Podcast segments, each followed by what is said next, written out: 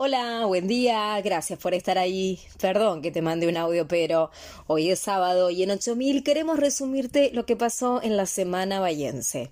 Empecemos con algunas buenas. El rapero bayense Exe Fabiani se consagró campeón en la regional de Amsterdam Free y así clasificó a la final nacional.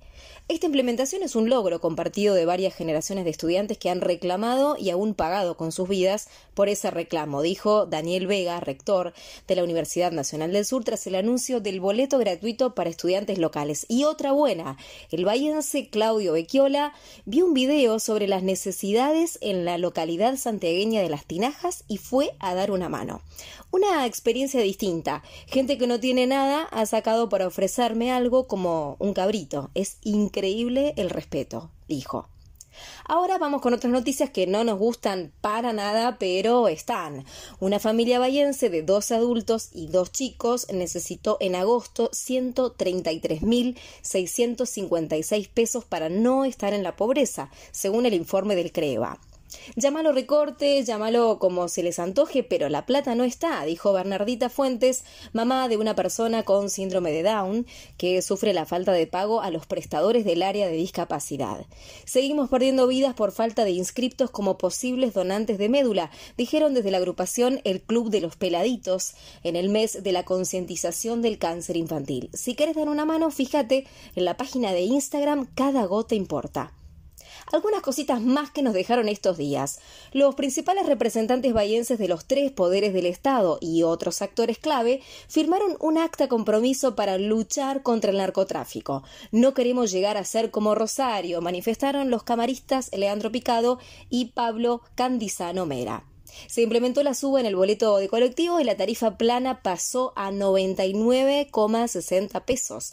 El ministro provincial de Transporte, Jorge Donofrio, dijo que acá se les está yendo la mano con el valor del pasaje y que hay que revisarlo. Ayer salió al cruce la concejala oficialista Juliana Sendra Segura no puede decir que la tarifa está mal calculada porque le parece a él. Tendría que haber analizado el estudio de costos, sostuvo. Al intendente lo vi muy preocupado por la situación social, aseguró la economista María Emma Santos tras la reunión con funcionarios comunales, entre ellos Héctor Gay. Se definió armar mesas de trabajo para orientar mejor las políticas sociales. Y como siempre tenemos toques de orgullo bayense. Emanuel Ginóbili entró finalmente al Salón de la Fama de la NBA y durante el discurso se conmovió especialmente al mencionar a su padre, Jorge, el gran Yuyo, que anda delicado de salud. Mi primer fiel y más grande seguidor, definió Manu. Marco Serafín tiene seis años y se consagró campeón latinoamericano de BMX en Santiago del Estero, la catedral argentina de esta disciplina. En fútbol, Lautaro Martínez y Germán Petzela son parte de la lista oficial de la selección argentina para los amistosos que se vienen en Estados Unidos. Y una más deportiva, la bayense Cecilia Varela tiene 53 años, practica karate desde hace 8 y en noviembre participa para por primera vez de un mundial. Comencé por comenzar y fue un cambio rotundo, le contó a 8000. Y cerramos con una propia. Nuestra gerenta Ana Paula Balaco asumió como embajadora en la Argentina de Sembra Media, una organización que impulsa el periodismo independiente en América Latina. Ya empezó el fin de y Meteo Bahía de Conicet dice que después de este sábado nublado con 24 grados de máxima, se espera un domingo tormentoso con una máxima de 13 grados y para el lunes lluvias débiles con igual temperatura.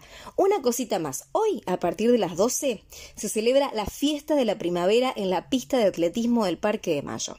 Esto es todo por hoy, ya sabes, nos ubicas en la página 8000.ar, en las redes como arroba 8000 bahía y en el email orgullobahiense arroba gmail.com. Soy Agustina Arias y me despido, gracias por estar ahí hasta el sábado que viene. Ah, y perdón que te mande un audio, pero...